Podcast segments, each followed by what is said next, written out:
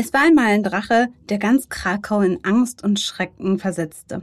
Bis ein Ritter ihn mit einer List austrickste, der Drache so viel Wasser aus dem Fluss Weichsel trinken musste, bis er platzte. Das ist eine der berühmtesten polnischen Volkssagen. Und deswegen finden Krakauer Touristen heutzutage vor der angeblichen Drachenhöhle eine feuerspeiende Drachenskulptur. Ja, das ist schon spektakulär. Die zweitgrößte Stadt Polens ist aber noch aus vielen anderen Gründen eine Reise wert. Ich bin Sabine Winkler, freie Autorin für Travelbook und verrate euch heute meine ultimativen Tipps für Krakau. In fünf Minuten um die Welt. Der tägliche Reisepodcast von Travelbook. Heute geht's nach Krakau. Entweder oder.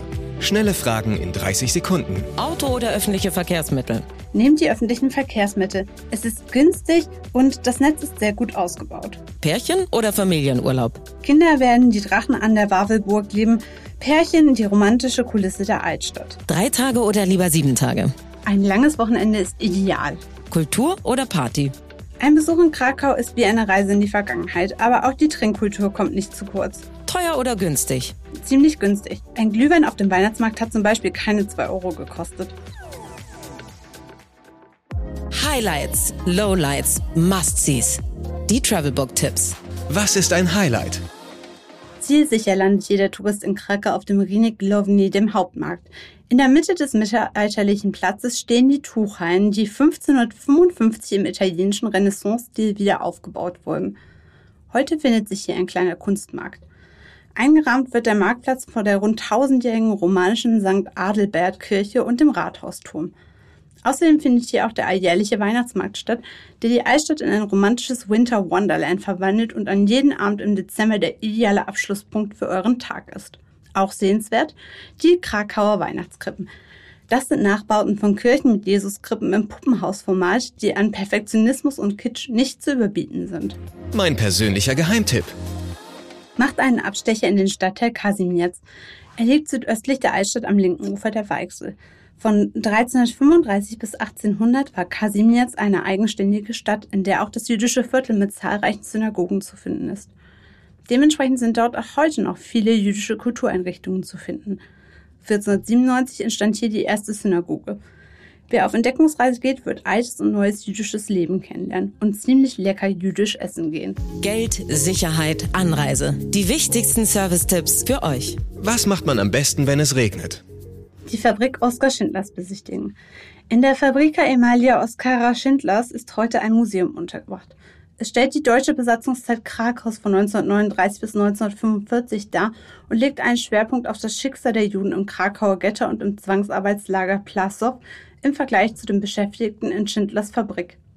Hier könnt ihr zum Teil auch Drehorte von Spielbergs Film Schindlers Liste sehen, der teilweise in dem Gebäude gedreht wurde.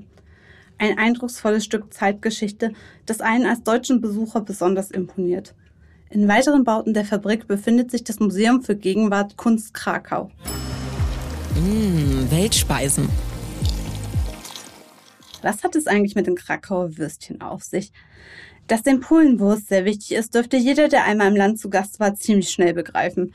Tatsächlich kommt die Krakauer Wurst auch aus der namensgebenden Stadt und hat eine sehr lange Tradition. Allerdings hat die Krakowska, die man in polnischen Supermärkten und beim Metzger findet, ziemlich wenig gemein mit der in Deutschland verkauften Krakauer. Das liegt aber vor allem an den Gewürzen.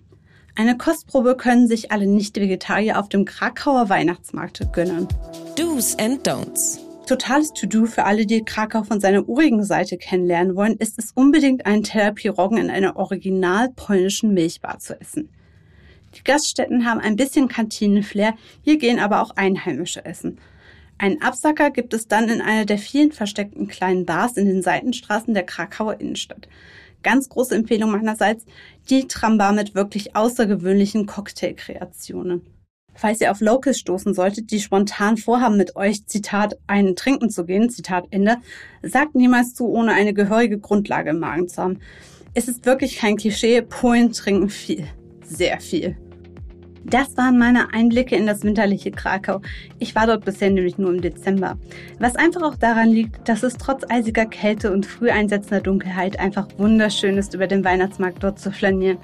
Vielleicht zieht es auch bald euch in die polnische Stadt an der Weichsel. Danke, dass ihr heute bei In 5 Minuten um die Welt zugehört habt. Mein Name ist Sabine Winkler, ich schreibe als freie Autorin für Travelbook und entlasse euch jetzt mit 15 Sekunden aus Krakau. 15 Sekunden Auszeit.